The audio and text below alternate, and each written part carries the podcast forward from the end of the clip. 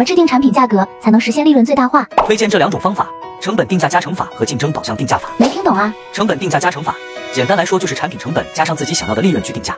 竞争导向定价法就是参考同行同类产品的价格，再以倒推的方式分析各个环节的成本，从而降低成本，提高利润。定价方法还有很多，听着有点复杂，有没有更简单好用的方法？有啊，可以直接用定价器，只需你输入想要的利润，它就能一键帮你制定出价格。